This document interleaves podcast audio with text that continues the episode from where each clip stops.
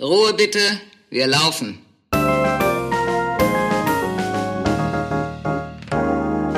Herzlich willkommen bei Ein letztes Mal und dann nie wieder.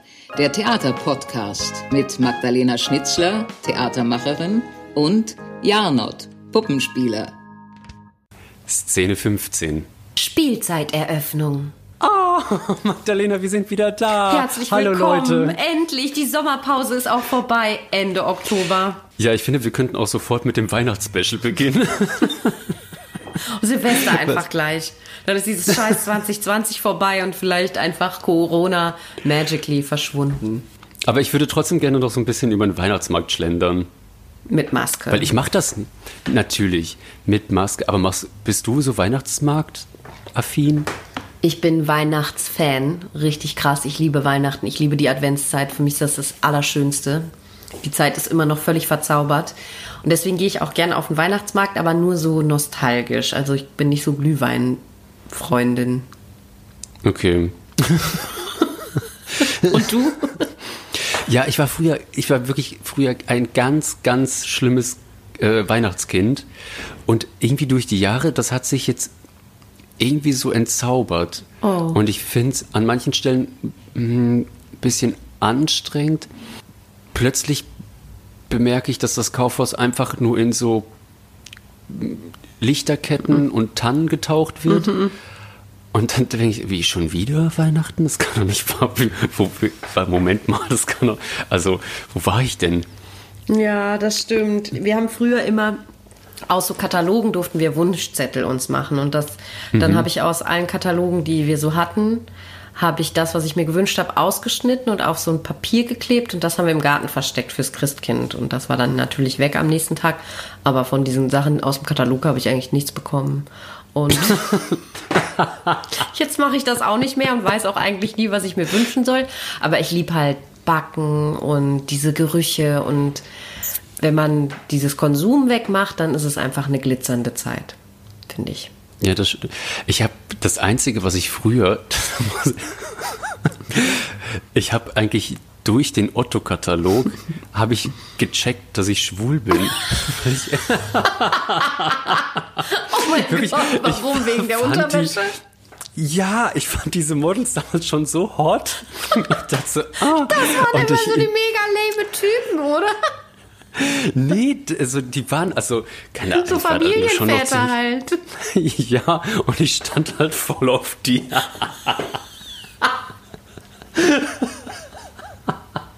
Gut, Ach, schön. Ach, was habe ich das vermisst? ja, was hab, ich bin wirklich, wo, ich bin ja gerade in Bremen und du bist in Neukölln, Wir in sind Berlin. immer noch nicht am selben Ort. Nee, das werden wir auch, glaube ich, niemals schaffen. Aber das fühlt sich gerade wirklich wieder total heimisch an. Ja, das stimmt. Einfach weil, da, und, weil ich deine Stimme so in meinem Kopf hören kann. Ja, Über die, über die Kopfhörer. Ja, Dieses wir werden das auch einfach Gelächter. nie an einem Ort machen. Und wir waren ja jetzt auch den ganzen Sommer über eigentlich nicht zusammen, obwohl wir da eigentlich bis August doch in derselben Stadt waren. Was hast Mhm. du denn so erlebt im Sommer, bevor wir jetzt feierlich unsere neue Spielzeit eröffnen und die neuen Themen und unser Motto verkünden?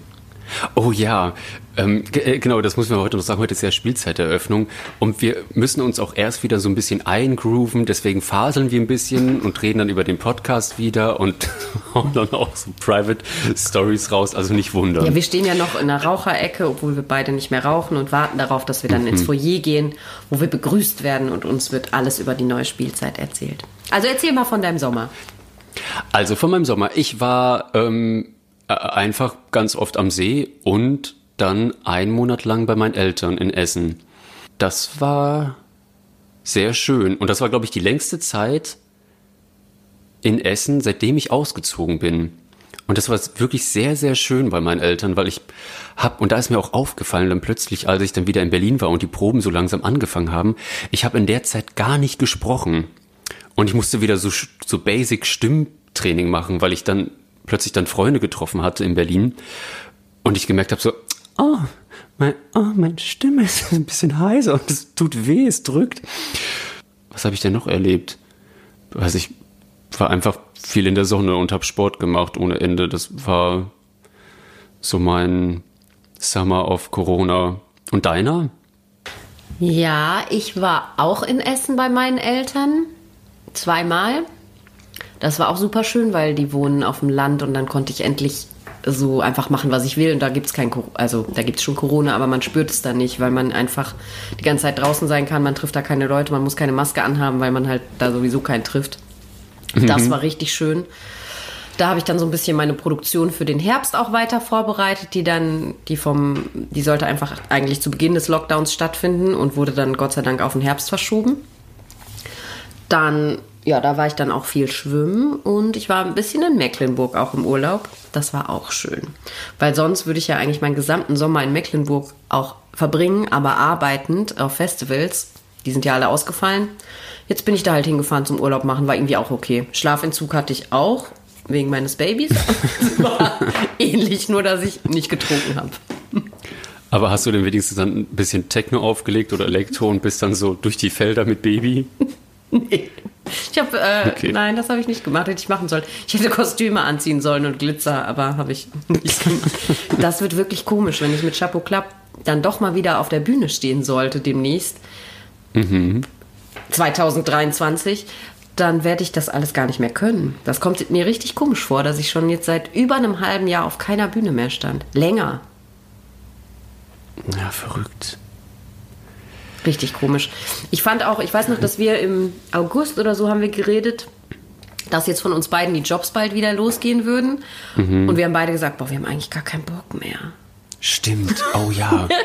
das, ja, man hat sich richtig eingekitscht. Ich war dann irgendwie so, ja gut, dann gibt es halt jetzt kein Theater mehr und dann ist jetzt halt Corona und ja gut, dann habe ich jetzt halt keinen Job mehr. So what? Dann werde ich irgendwas Neues finden. Und dann war ich, war ich schon so eingerostet, so innerlich und fand auch, dass mhm. eigentlich ja das Theater total anders sein müsste, weil ich mich jetzt in diesem halben Jahr so völlig verändert hätte. Und als mhm. ich dann zurückkam ins Theater, war das aber eigentlich doch nicht so. Ich habe da ich hatte dann total Bock und habe dann auch gemerkt, wie geil eigentlich dieser Beruf doch ist. Und beide haben ja jetzt auch schon mit den Abstandsregeln inszeniert und gespielt. Wie war das denn für dich? Also am Anfang ein bisschen komisch, aber dann totale Wohltat. Weil man, also ich war ja an der Staatsoper Ariadne auf Naxos und im ersten Akt bin ich nicht dabei und habe mir den angeguckt von oben vom zweiten Rang oder sowas. Und ich habe nur gedacht, wow, die ganze Bühne wird genutzt. Es macht alles Sinn. Ja, weil sonst kleben die ja immer aufeinander, kennst ja selber, ja. dass die Darsteller plötzlich wie Magnete zusammenklatschen. Und das war, ich fand's richtig super. Es hatte auch immer so eine komische Spannung. Also irgendwas hat das mit den Leuten gemacht. Und das, mh, mm, ja, irgendwie äh, hat's für mich dazu irgendwie gut beigetragen. Bei dir war die Bühne ja auch sehr groß, ne? Also es gab schon genügend ja. Positionen, wo die Leute stehen konnten, ne? Bei dir anscheinend nicht. Nee, mein Raum war ja ganz schön klein. Ich war in den Kammerspielen und mhm. Ich habe so ein Hybrid inszeniert, so ein mehr, also spartenübergreifendes Kindertheater. Das war eine Oper, aber mit vielen Dialogen auch. Es haben zwei SchauspielerInnen mitgemacht, zwei Sängerinnen und drei MusikerInnen. Und alle mhm. haben gespielt und gesungen. Also auch die Musiker in haben szenisch mitgespielt. Und es gab eigentlich, also bei den normalen Spielszenen muss man ja nur die anderthalb Meter, diesen normalen Sicherheitsabstand wahren. Aber wenn die Leute singen, dann müssen es sechs Meter in Singerichtung und drei Meter zu den Seiten und hinten sein. Das ist schon ganz schön viel. Und natürlich auch zum Publikum sechs Meter Abstand, nicht nur zu allen anderen KollegInnen. Und ich hatte eigentlich nur drei Positionen, wo ich die Sängerinnen hinstellen konnte.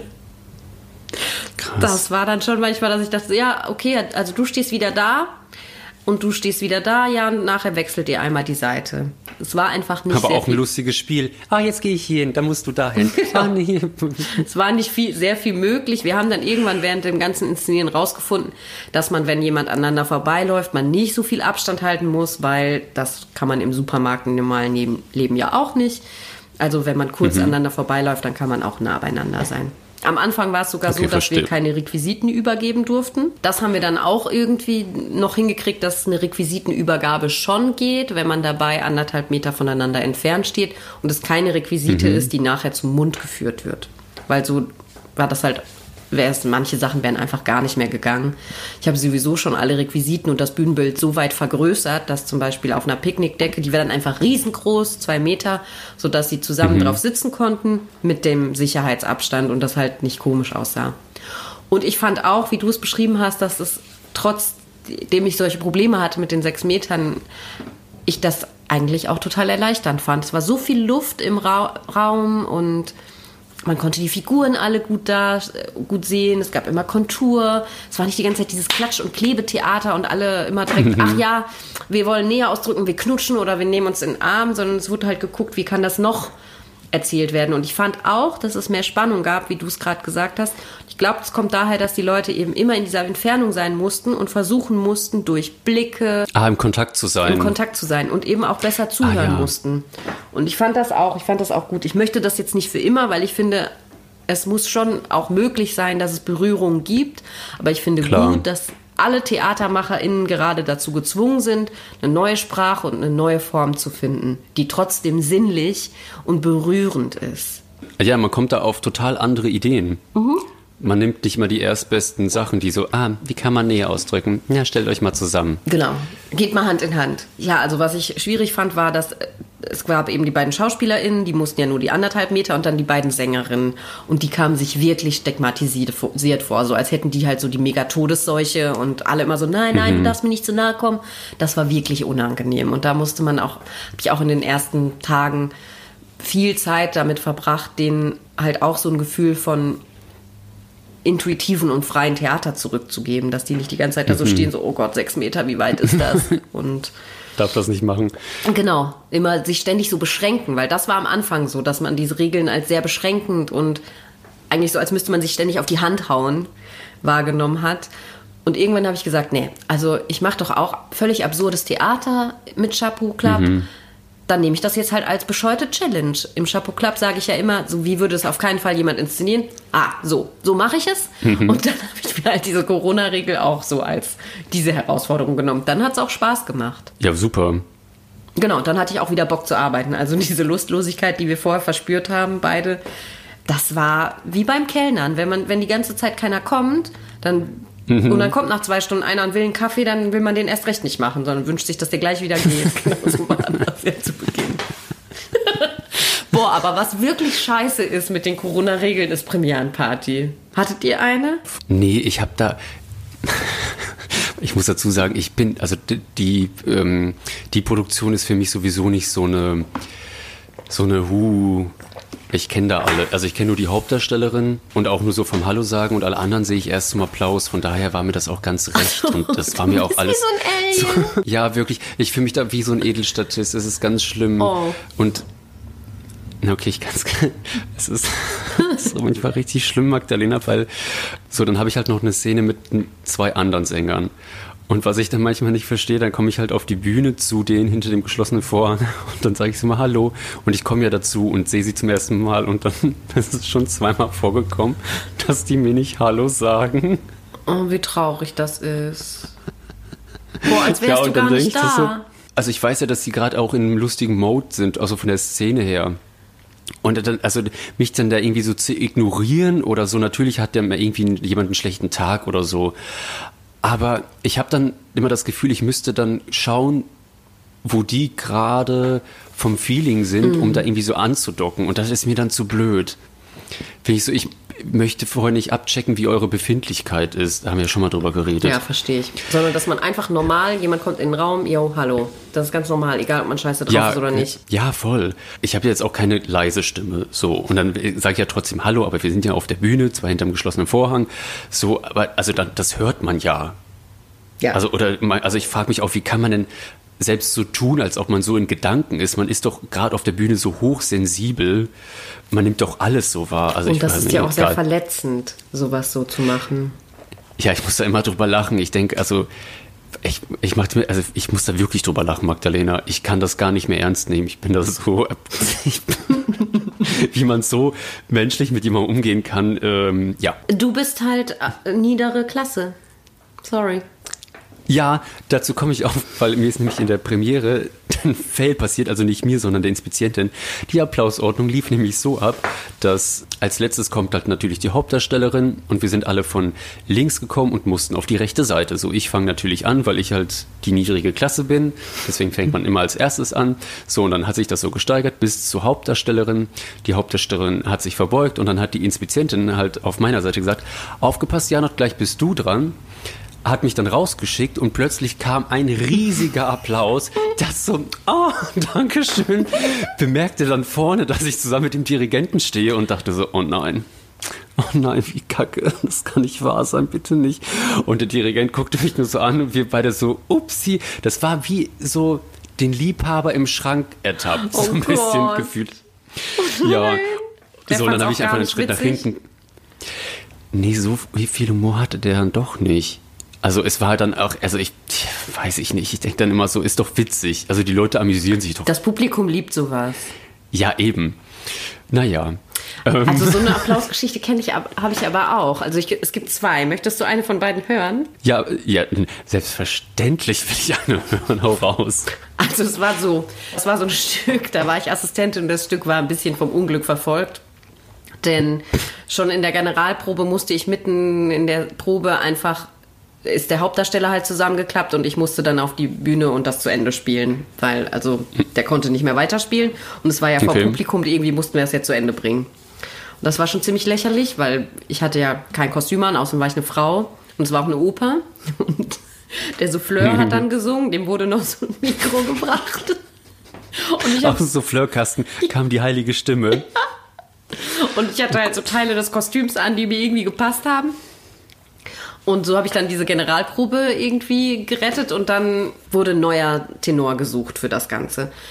Mhm. Der wurde auch erstmal nicht gefunden und zwischen der Generalprobe und der Premiere hatten wir zwei Tage, wo keine Proben waren. Und dann haben wir, glaube ich, am Tag vor der Premiere wurde dann irgendeiner gefunden, der das konnte und der auch irgendwie gut genug war und mit dem haben wir dann halt geprobt. Und am Tag der Premiere auch noch vormittags geprobt. Und während der ganzen Premiere bin ich mit dem durch das Bühnenbild gelaufen, habe den von Szene zu, zu, Szene gebracht und es war auch noch eine Drehscheibe, mhm.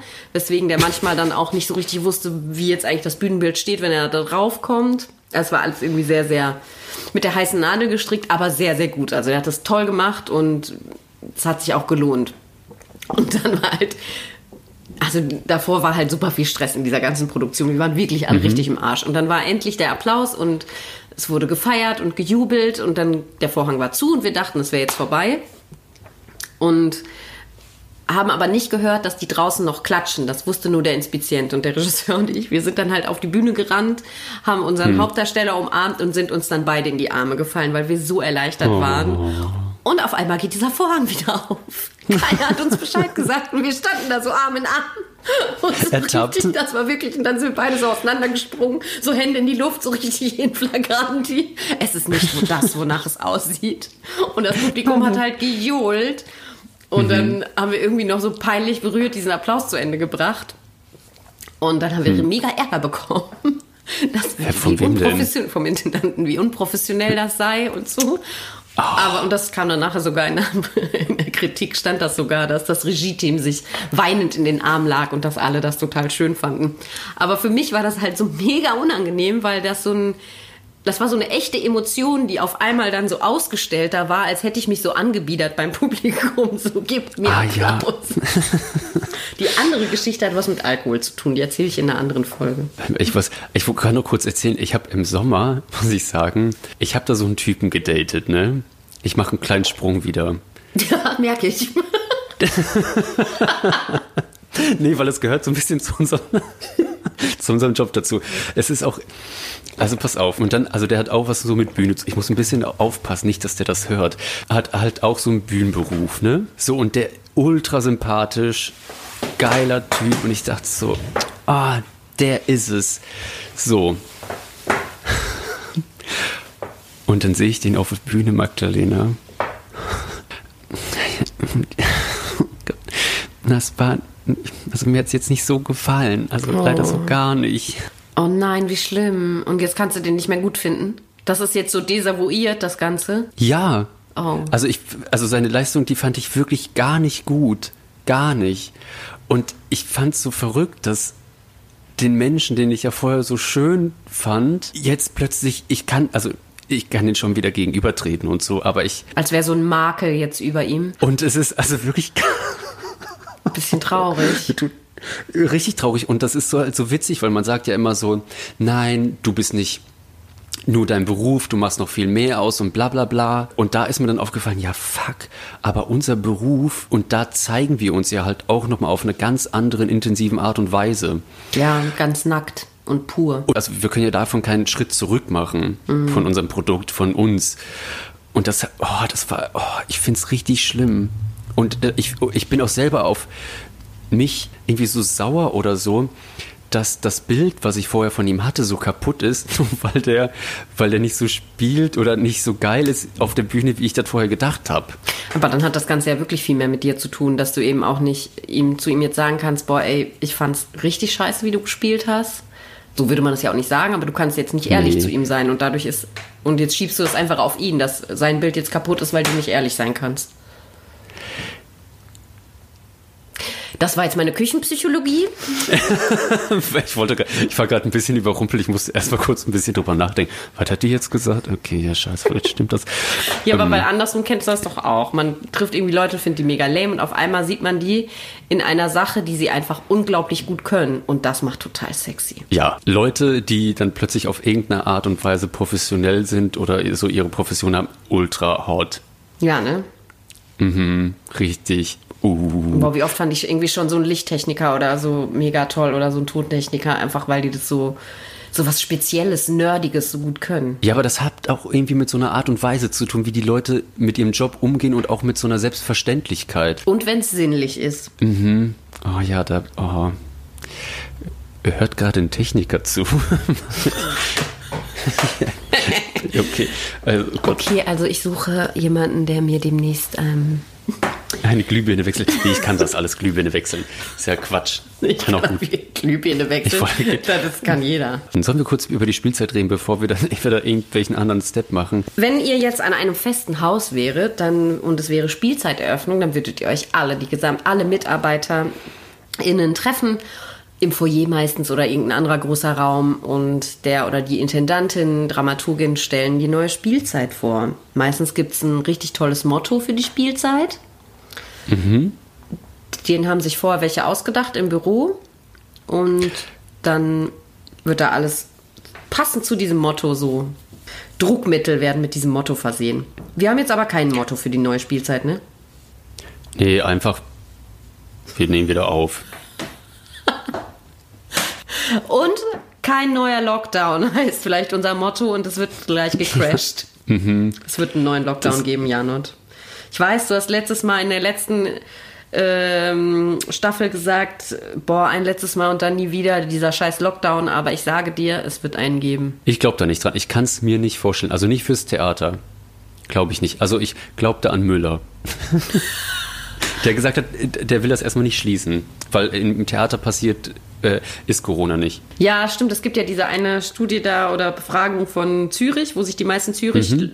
ZüricherInnen angesteckt haben und im Theater null. Aber die Sache ist halt, ich glaube, dass die Regierenden verhindern wollen, dass sich die Menschen zu irgendwelchen Orten bewegen. Die sollen einfach zu Hause bleiben. Und solange es Angebote gibt, wo man hingehen kann, selbst wenn die mit einem vernünftigen Hygienekonzept sind, sind die unterwegs. Die fahren mit der Bahn dahin, dann gehen die vielleicht noch was essen.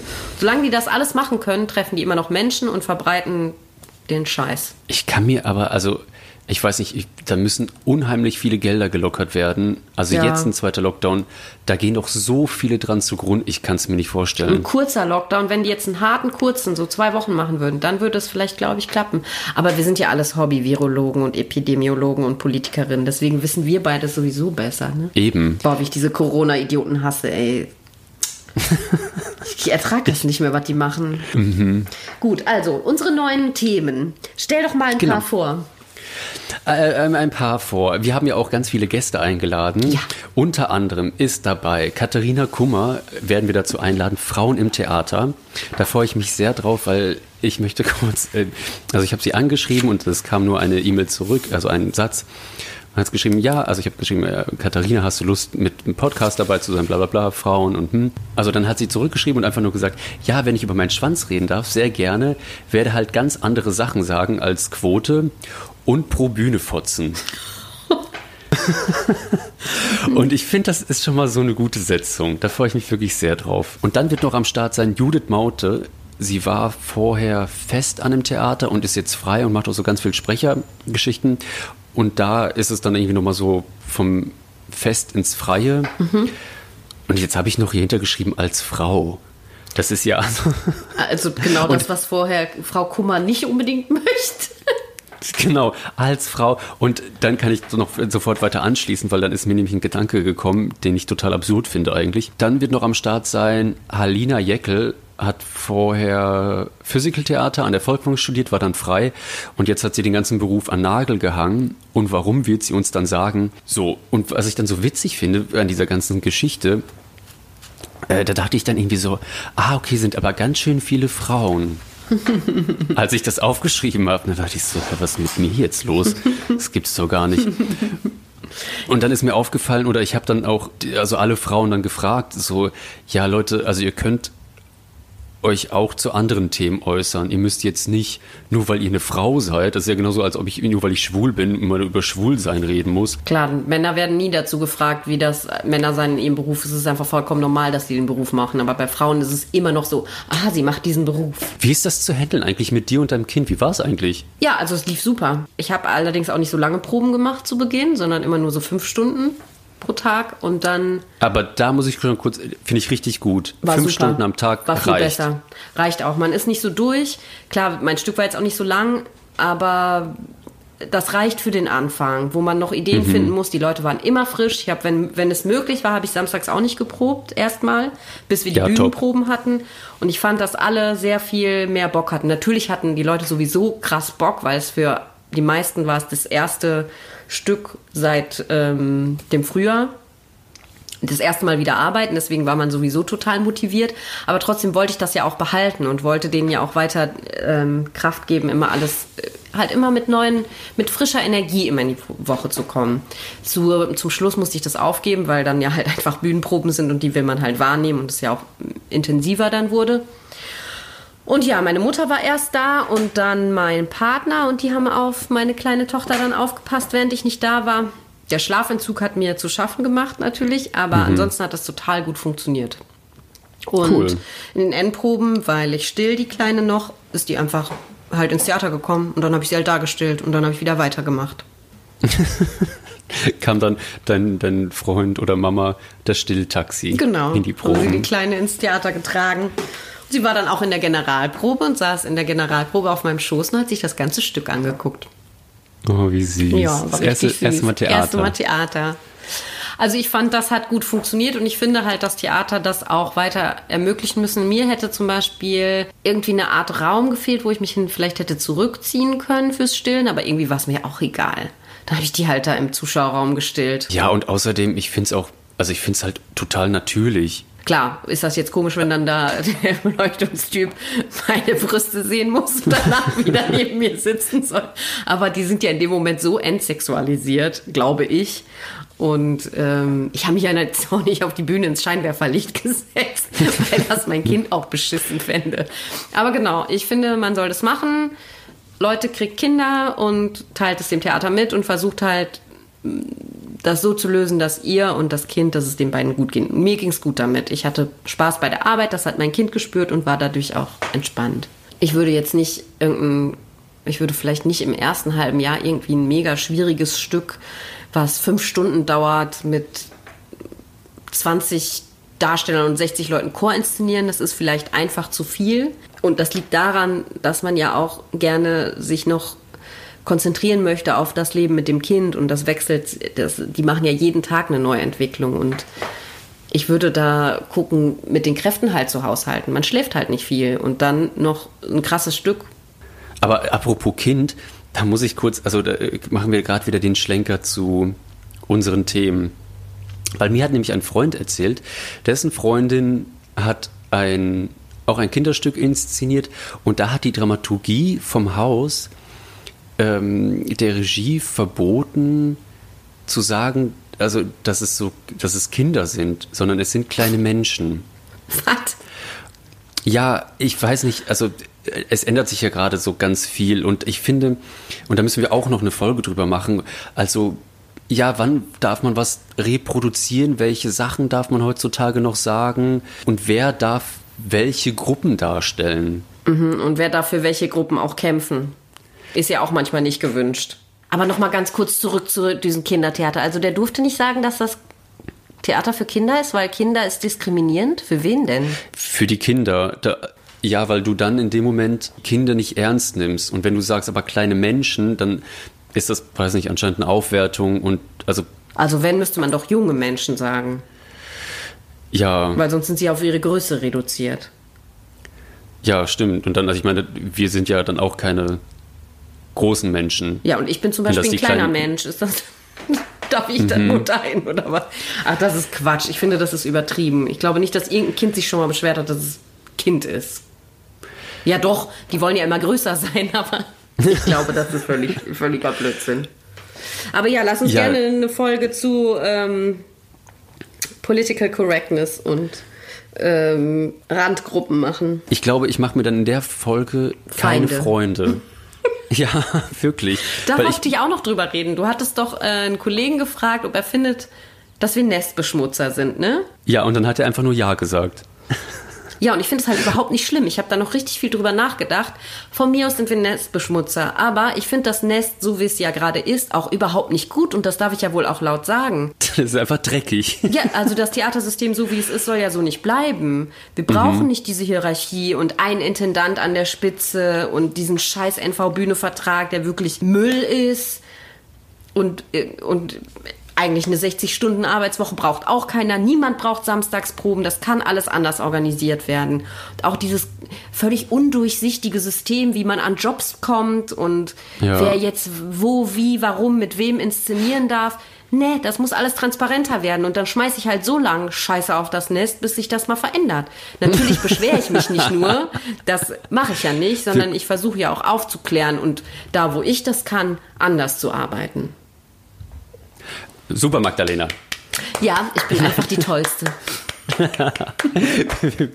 Ehre. Danke. Ehre, Magdalena. Ehre, wem Ehre, Ehre gebührt. Nur die.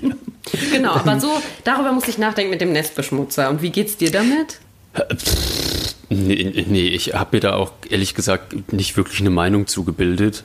Und dann ist mir noch, noch, noch was ganz ein, anderes eingefallen. Es gibt ja, so wie es ja für Schauspielende Agenten gibt, gibt es ja auch für Regieleute Agenten, die dann die Regieleute an Häuser verhökern. Stimmt. Das finde ich richtig verrückt. Ja. Halt so ein Salesman für dich, wissen, so einen komischen ja, ich, Verkaufstyp, ja. Der ich will nicht wissen, wie viel Provision, also weil die da, davon leben diese Leute ja. ja dann anscheinend. Die machen das ja nicht ehrenamtlich. Nee, die handeln die Verträge aus, das stimmt, und vertreten dich halt und verhökern dich. Ja, also ich glaube, dass es halt was bringt in dem Sinne, dass man Jobs bekommt, aber irgendwie weiß ich halt auch nicht so, wie undurchsichtig das nicht ist. Es gibt ja immer diesen mhm. Begriff von der Agenturmafia, vor allen Dingen in der Oper, wo man dann irgendwie an Häusern sieht, welche Agentur gerade mit dem Theater immer verhandelt, weil die alle ihre Sänger da unterbringen oder sowas. Und dann können mhm. andere, haben dann irgendwie schon keine Chance es irgendeinen Castingdirektor gibt, der mit dieser Agentur dann verwandelt ist. Ist ja auch scheiße. Ja. Aber mhm. wegen dem ganzen Nestbeschmutzer-Ding, mir ist während dieser Probenzeit von Schaf und auch in dem, mm, der Performance, die ich noch davor gemacht habe, schon aufgefallen, dass ich nach dieser langen Zeit, wo ich erstmal keinen Bock hatte zu arbeiten, ich aber auch verzweifelt war, ich aber trotzdem gemerkt habe, dass das einfach mein Beruf ist, dass es der geilste Beruf ist, dass ich das liebe und das Theater einfach mega Spaß macht. Du kommst da morgens hin, triffst dich mit Gleichgesinnten, man redet über ein Stück, man versucht gemeinsam irgendwie so eine Idee zu finden, dann lacht man sich kaputt, weil die Idee so Panne ist, man probiert die aus, auf einmal ist die geil. Ist das nicht Hammer? Ja, das ist super. Also jetzt auch gerade wieder hier, wir müssen ja so ein paar Sachen umstellen, dass man halt einfach also man darf einfach so großes Kind sein und rumalbern und so Quatsch machen. Genau, man hat so eine Vereinbarung ertroffen, dass, dass man halt jetzt füreinander miteinander spielt und es gibt da Rollen und die nimmt man irgendwie ein und alle verhalten sich dementsprechend. Und das ist doch voll mhm. geil. Oder wenn Leute so auf einmal, man gibt denen so eine Zeichnung, wie die das bauen sollen und dann kommen die eine Woche später mit so einem Ding Und auf einmal ist dein Bild halt Realität geworden.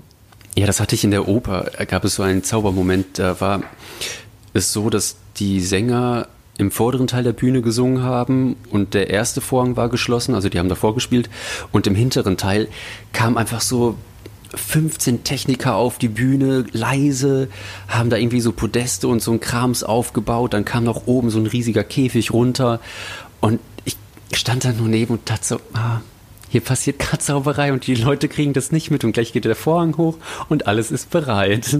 Ja, und das ist ja auch dann so toll choreografiert, so ein schneller Umbau, ne? Das ist ja mhm. wie ein Ballett, dann der eine Techniker geht da, in dem Moment kommt das runter und da kommt die Wand, damit das halt alles mhm. gleichzeitig in kurzer Zeit funktioniert. Das ist wunderbar. Dann kommen noch die Requisite mit dem riesigen Blumenstrauß. Ja, aber nochmal zurück zu unseren Themen. Also, ne, du hast ah, mich ja. ja vorhin gefragt. Also, ich würde auch gerne eine Folge zur Vereinbarkeit von Familie und Beruf machen und mhm. eben auch Privatleben und Beruf, weil wir ja beide die Erfahrung gemacht haben, wir sind beide relativ früh halt weggezogen, sind die, die nicht zu Hause wohnen und immer wenn wir nach Hause kommen, ist es zwar irgendwie voll schön, weil man es die ganze Zeit so vermisst und ersehnt und dann ist man da und dann funktioniert es aber trotzdem manchmal erstmal nicht, weil man irgendwie nicht verlorener Sohn, verlorene Tochter ist, auf eine Weise schon, aber da gibt es immer die Geschwister oder Familienmitglieder, die halt sowieso immer da sind und die so ihr normales Leben mhm. da haben. Und du musst in dieses Setting irgendwie rein. Und dann verfällt man ganz oft in alte Rollen aus der Kindheit. Und dann kommen so alte Konflikte so total Panne wieder hoch. Und vor allen Dingen, wenn man dann wieder weg ist oder im Begriff ist zu fahren, kommt immer die Frage, ja, wann sehen wir dich denn mal wieder? Wann kommst du denn wieder? Und ich denke mir, ja. so, ja, hey, wann kommt ihr denn mal? Außer mhm. wenn ich irgendwie Premiere habe oder so. Kommt doch einfach mal. Und das geht aber irgendwie immer nicht, weil dann immer gesagt hat, wir haben halt hier unseren Alltag. Nee, haben wir ja gar nicht, ne? Ja, aber wir haben halt sowieso ja diese Reisebereitschaft durch unseren Beruf. Ja, aber ich finde es richtig schlimm, dass wir mhm. immer in dieser Bringschuld sind. Mhm. Und was ich jetzt schon, was ich jetzt schon weiß, das wird, glaube ich, ganz schlimm werden. Das ähm, jetzt muss meine Schwester dran glauben, äh, mein Vater hatte vor, ich glaube, zweieinhalb Jahren einen Herzinfarkt. Und dann war es so, dass meine Schwester dann am Telefon einfach nur sagte, meinte ich so, ja, was ist los, bla bla bla. Ja, wenn du hier wohnen würdest, wüsstest du ja, was los ist. Schön, okay. Und ich dachte so, so, ja toll. Ich kann mich einfach jetzt schon darauf vorbereiten, dass wenn mein Vater sterben wird, ich mir so richtig einen Kack anhören darf von meiner mhm. Schwester. Ja, du, du musst es ja wegziehen. Mhm. Du musst es ja, äh, du, bei dir ist ja immer alles äh, hahaha. Ja, ja, das nee. ist natürlich ihre eigene Verletzung dann auch, ne? Und deine, so dass man, es ist halt oft auch die, die weggegangen sind, sind auch immer so ein, man lässt halt Leute zurück, die sich dann auch ärgern, waren wir denn nicht gut genug, dass du bleibst? Auch wenn es ja, ich wäre von mir aus, ich würde am liebsten jetzt immer noch in Essen wohnen, aber meine Jobs haben mich halt mhm. halt woanders hingebracht. Ja, und also ich persönlich muss sagen, für meine persönliche Entwicklung, du, das war der Burner. Ja, es war für mich also, auch gut wegzuziehen, klar. Dann, ja, und wenn der Tag dann eintreten sollte, was ich hoffentlich noch lange hinziehen wird, ich meine, dann ist es ja sowieso dann schon das Kind im Brunnen gefallen, dann ist dann mein Vater schon tot und dann muss ich ja sowieso nicht mehr schnell hin. Oh Gott, aber wenn du meinst, wenn jetzt eine lange Krankheit davor wäre? Ja, nein, dann auf jeden Fall. Aber wenn es jetzt so bumm wäre, dann würde ich sagen, ja, also okay, krass. Also ich jetzt sage ich das so lapidar, ich weiß es hm, nicht. Das wird ähm, anders sein, wenn das wirklich passiert. Voll. Und dann möchte ich dann natürlich auch ganz schnell bei meiner Familie da sein. Aber erstmal kann ich an der Grundsituation, dass dann mein Vater oder meine Mutter gestorben ist, erstmal nichts dran ändern. Außer dass ich natürlich meine Familie spüren möchte. Ja, ich glaube, in so einer Situation möchte man auch schon zusammen sein mit den Geschwistern, könnte ich mir vorstellen. Mhm. Und da auch gemeinsam trauern, Abschied nehmen. Also ich werde, ich möchte auf jeden Fall irgendwann wieder in die Nähe meiner Familie und wenn das irgendwie möglich ist und das Ruhrgebiet vielleicht mal wieder einen Job für mich hat, dann komme ich wieder. Weil es ist jetzt im Moment nicht so geil in Neukölln im Hotspot hier. Hotspot Nummer zwei oder was hinter Berchtesgaden. Super bescheuert hier gerade. Ja. Aber möchtest du zurückziehen? Ja. Okay. Ja, aber zurück zu unseren Themen. Ein Thema soll sein, wie kommt Magdalena wieder ins Ruhrgebiet? Ja, genau. Gebt ihr Jobs. Magdalena braucht einen Job. nee, genau. Noch ein anderes Thema war nämlich von einer äh, Kollegin, die uns auch schon mal sehr viele Tipps gegeben hat, von Sarah, die hat nämlich gesagt, oh Leute, redet doch mal bitte über Altersvorsorge. Oh, die Folge wird kurz. Hast du eine Altersvorsorge? Nein. Und ich habe Ein bis letztes Mal dahin und dann nie wieder. Das war der Podcast. mit Magdalena Schnitzler Ohne Altersvorsorge. und Janot auch ja, Mann, ohne Altersvorsorge. Gut. Ich würde die gerne auch machen, aber sollen wir dazu einen Experten einladen, der uns dann gleich erklärt, welche Altersvorsorge wir haben können, ohne besonders viel Geld benutzen zu müssen? Ja, und weißt du was? Ich hatte, ich habe auch gar keine Lust. Also ich dachte so, ah ja, cool, dann kann ich das mal recherchieren und mich auch so selber so briefen und gucken, was ich so machen kann. Und ich bin da zu faul für. Ich habe gar keinen Bock, mich damit auseinanderzusetzen. Deswegen müssen wir, also ist irgendjemand unter euch, der Profi ist in Sachen Altersvorsorge, was so Künstlerdasein angeht, melden. Ja, und dann laden wir dich ein. Wir haben, also ich bin halt bei der BVK, ne, mit auch einem, so das ist halt meine einzige Achso, Sache. ja. Genau. Die Bayerische Versorgungskammer. Die ist ja sehr gut. Man sollte da auf jeden Fall Mitglied sein. Und das Gute ist nämlich auch, dass man seit einiger Zeit da auch, wenn man gerade nicht festangestellt ist, freiwillig selbstversichert drin sein kann mit dem Mindestbeitrag. Das ist, glaube ich, 12,50 Euro. Und dass man auch da jetzt selber eintreten kann, auch wenn man nicht gerade von einem Theater da angestellt wurde. Also auch Publizisten dürfen da jetzt mit rein. Und wenn man jetzt irgendwie Künstler ist und nicht am Theater fest angestellt ist, kannst du aber auch selbst eine Mitgliedschaft beantragen. Super gut. Cool. Wusste ich gar nicht. Wusste ich, ist Altersvorsorgewissen von mir. Du, äh, ähm, ja, aber du bist doch keine Publizistin. Nee, aber ich kenne Publizisten. Okay. Ja, das ist überhaupt ein Thema, dann nochmal über das liebe Geld zu sprechen, ne? Altersvorsorge. Und sonst könnt ihr uns aber auch wirklich gerne, wenn euch was auf der Seele brennt oder ihr findet, ihr seid mega gute Experte, Expertin für ein Thema, über das wir noch nicht geredet haben oder auch eins, worüber wir schon geredet haben, dann schreibt uns einfach bei Instagram oder Facebook, weil wir freuen uns darüber. Wir freuen uns über Nachrichten. Wir, fre- äh, immer Nachrichten. Ja, ich muss, ich habe, ich warte noch auf einer Nachricht, obwohl das kann ich sowieso nicht annehmen. Ich hatte so ein bescheuertes Casting für Werbung und das war richtig schlimm. Das ist ja auch immer so erniedrigend. Entweder muss man äh, E-Casting machen oder man muss da hingehen und von, also die fertigen ja ein richtig hart ab. Und die haben ja auch so gefühlt, diese Caster, null Ahnung von deinem Beruf. Und das war dann noch so witzig, weil ich, okay, ich kann nicht sagen, für was das war. Aber, ähm, und dann muss man ja sich immer so kurz vorstellen, im Profil stellen, seine Hände zeigen und so. Müllig sich so kurz vorstellen, dass man ja bei der Konkurrenz keine Werbung gemacht hat. Und dann habe ich halt gesagt, ja, ähm, ich war halt so äh, vorher Bestatter, also ich habe eine Bestatterausbildung gemacht und dann sagt der Typ so, hä, aber ist das nicht total krass? Ich so, nee, ich glaube, das ist dann irgendwie wie so beim Pornodreh oder so halt, das wird dann so normal werden plötzlich. Und da meinte der Sag bitte, dass andere, du nicht für Kinderspielzeug beim Casting warst. Nein, nein, ähm, für Kaffee.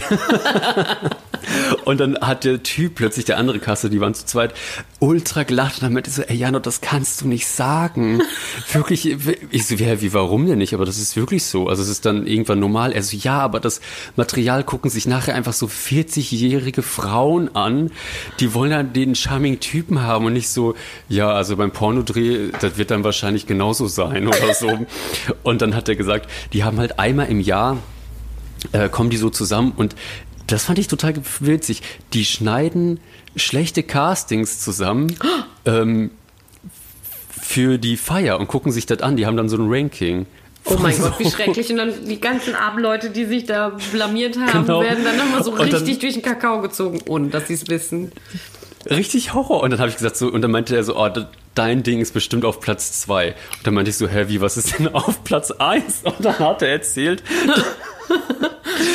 dass die halt so eine, ähm, es ging halt irgendwie so um Shampoo oder sowas und dann war da so ein Punker irgendwie aus Neukölln oder Kreuzberg da.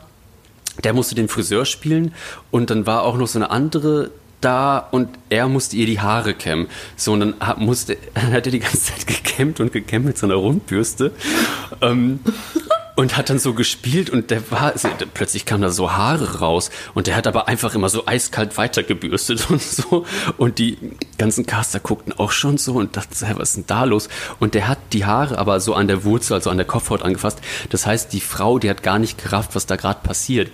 Und dann hat er ihr die ganzen Extension rausgebürstet. Oh und der Caster meinte so, es sah richtig schlimm aus, wie so Zuckerwatte, die so rumbürstet. Als ob Und man da einmal die so, lauter Löcher. Ja, So natürlich. Lücken und sah ganz furchtbar aus. So Beetlejuice-mäßig. ja, voll. Oh Gott, oh Gott. Der meinte so, nee, das ist auf jeden Fall schon auf Platz 1. Ich so krass. Boah, Friseur vom Hell. Dass sie die auch einfach so weiterkämmen ließen. Da Dass ich das so, nicht hä? unterbrochen haben, gesagt haben, ich glaube, wir haben da ein kleines Problem, vielleicht machen wir es doch anders, nehmen wir einen Kamm. Die Ja, wollten wow. einfach das Unglück sehen. Wie weit wird er gehen? Wann bemerkt diese arme Frau was? Das dass ist richtig traurig. alle Haare rausgerissen werden. Oh Gott, das ist so traurig. Aber das erinnert mich halt so an alle Geschichten, die es so im Theater gibt, so über Statisten. Ich finde Statisten nicht schlimm. Ich finde die gut. Ich war auch selber lange Statistin. Aber es gibt unter vielen, unter den Statisten oft so spezielle, die Ja. halt das schon richtig lange an dem Theater machen und deswegen glauben, dass sie halt eigentlich schon Burgschauspieler sind. Und auch eigentlich äh, so heimlich die Stars von dem Theater. Und das eigentlich, also eigentlich sind die beleidigt, dass die Intendanz und die Dramaturgie sie nicht regelmäßig zu irgendwelchen wichtigen Themen des Theaters befragt. und so finde ich, also da würde ich auch gerne eigentlich heimlich öfter mitfilmen, aber es geht ja nicht immer. Das ist ja voll assi für, zu den Leuten. Aber ich war ja letztes Jahr im Herbst für eine kurze Stippvisite in Bayreuth bei den Festspielen, weil ich da kurz eigentlich mal arbeiten sollte. Und da war ich auch bei einem Casting für so Statisten. Und dann kamen die da immer und haben sich auch erstmal vorgestellt, ich bin der so und so und ich mache das hier am Festspielhaus schon seit so und so vielen Jahren. Und dann haben die ihre Rollen vorgestellt, was sie gespielt haben schon. Und dann war immer so, ja, im äh, Blablabla-Ring, da war ich dann das und das. Also die haben immer nur mit so Insider-Worten um sich geschmissen. Also es hieß dann nicht irgendwie Tannhäuser oder Ich war so, Menge. sondern, äh, sondern bei Flynn war ich das oder beim Blablabla war ich das. Also von Chiro war dann keiner mehr dabei. Aber das war einfach so Mhm. bekloppt, wie die da geredet haben. Und, was, und dann das Allerschlimmste war, die eine hat uns dann auch noch vorgespielt, wie sie so eine Szene gespielt hat.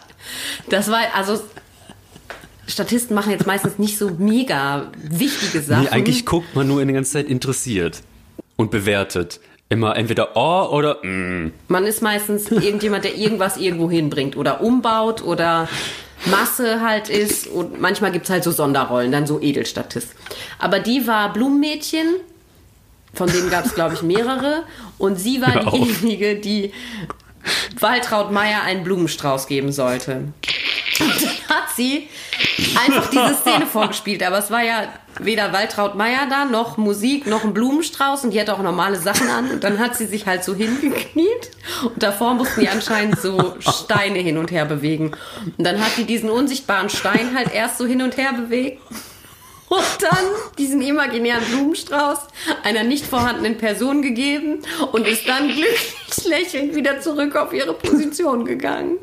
Oh, wie süß. Ja, ich war auch, ich war einerseits völlig peinlich berührt, weil es einfach so bescheuert war und gleichzeitig war aber auch total ergriffen und berührt, weil wie wichtig ihr das war. Das war schon richtig lange her und die hat das halt so als die wichtigste Station in ihrem Leben beschrieben und das ist Ja, deswegen solche- sind die halt mega bedeutsam fürs Theater, aber gleichzeitig halt auch super skurril und können halt auch viel Scheiße anstellen. Ich habe auch so eine Sache mitbekommen äh, von Statisten an so einem Nachbartisch. Das war, äh, weiß nicht, da wurde dann irgendwie gecastet, ich weiß nicht, und irgendwie wie- Nazis wurden wieder gecastet. Und dann hat dann der eine so gesagt, ja, sag mal, und äh, äh, kannst du sowas spielen? Ja, habe ich schon mal gemacht beim Film. Äh, Wie er das kannst du? Ja, ja, kann ich, kann ich richtig gut. Ich äh, macht mir auch nichts aus, Nazi zu spielen. Ich, ich ziehe da eine klare Grenze. ich, oh, Was war denn deine Lieblingsstatistenrolle früher? meine, ähm, ich weiß nicht, hast du da eigentlich Dings gemacht? Ähm, Regieassistenz. Obwohl, also einmal war es halt mit Neuenfels, da hatte ich den dann damals kennengelernt, 2006, ähm, bei Tannhäuser. Mhm. Das war ziemlich geil, muss ich sagen. Das war halt auch, also Aber das kein war ja Statist mehr. Edelstatisterie, das war ja mehr Darstellen. Ne? Bewegungschor darstellen. Also es war echt schon auch crazy, was man da wollte. Aber sonst war es eigentlich noch ziemlich witzig, Turan dort. Wo du Leiche warst? Hast, ja. ja, da war ich die Weil ich- Assistentin. Weil ich weiß noch, dass Mit diesen Müllsäcken. mit den Müllsäcken und da kam auch einmal ein anderer Statist einfach hart zu spät und die Probe hat einfach schon begonnen. Und ich weiß noch, wie der verwirrt auf die, auf der Bühne rumlief und wollte seine Position erfahren. Und der hatte, also der war auch ganz neu am Haus und der hatte keine Sensibilisation dafür, dass, es, dass es eigentlich gut ist, wenn er jetzt erstmal nur an der Seite ist. Und aber der hat wirklich, genau, aber der wollte wirklich jetzt in dem Moment wissen, die ganze Szene lief, alle waren am Singen, wo er jetzt sich hinlegen soll.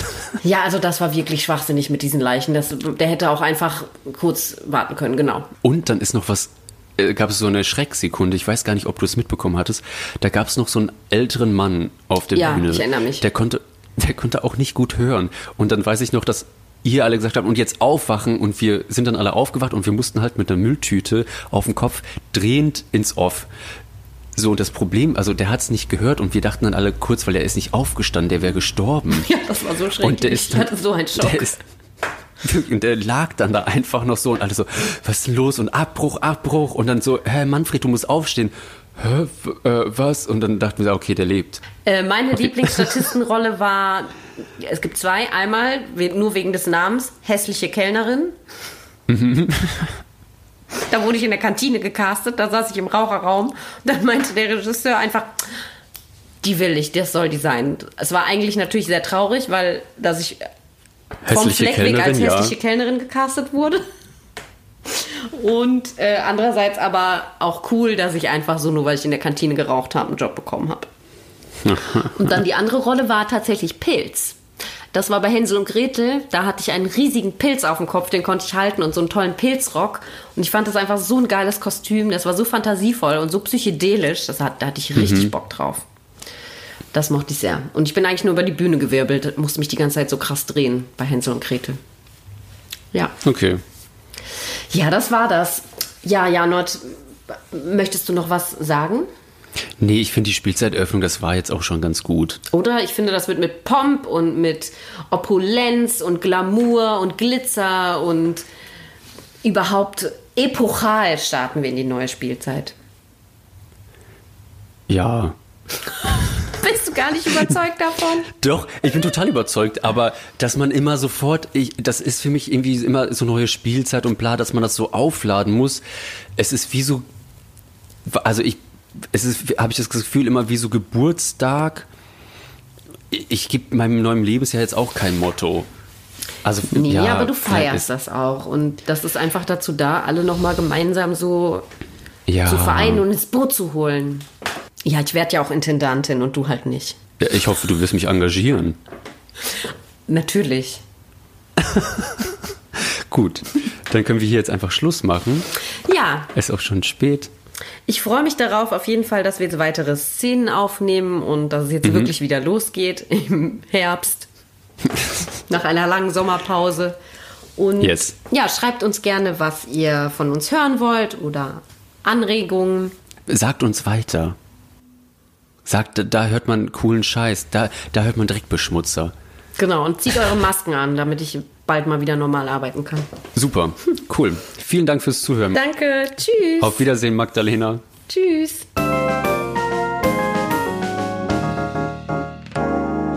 Das war ein letztes Mal und dann nie wieder der Theaterpodcast mit Magdalena Schnitzler, Theatermacherin, und Jarnot, Puppenspieler. Musik Rupert Schnitzler, Tonmischung Studio Lentrum. Ansage ich, Regina Lemnitz. Bis zum nächsten Mal. Und danke, schön gemacht. Und jetzt bitte ich die Kollegen und Kolleginnen der Technik, Requisite und der Tonabteilung für den Abbau zur Bühne.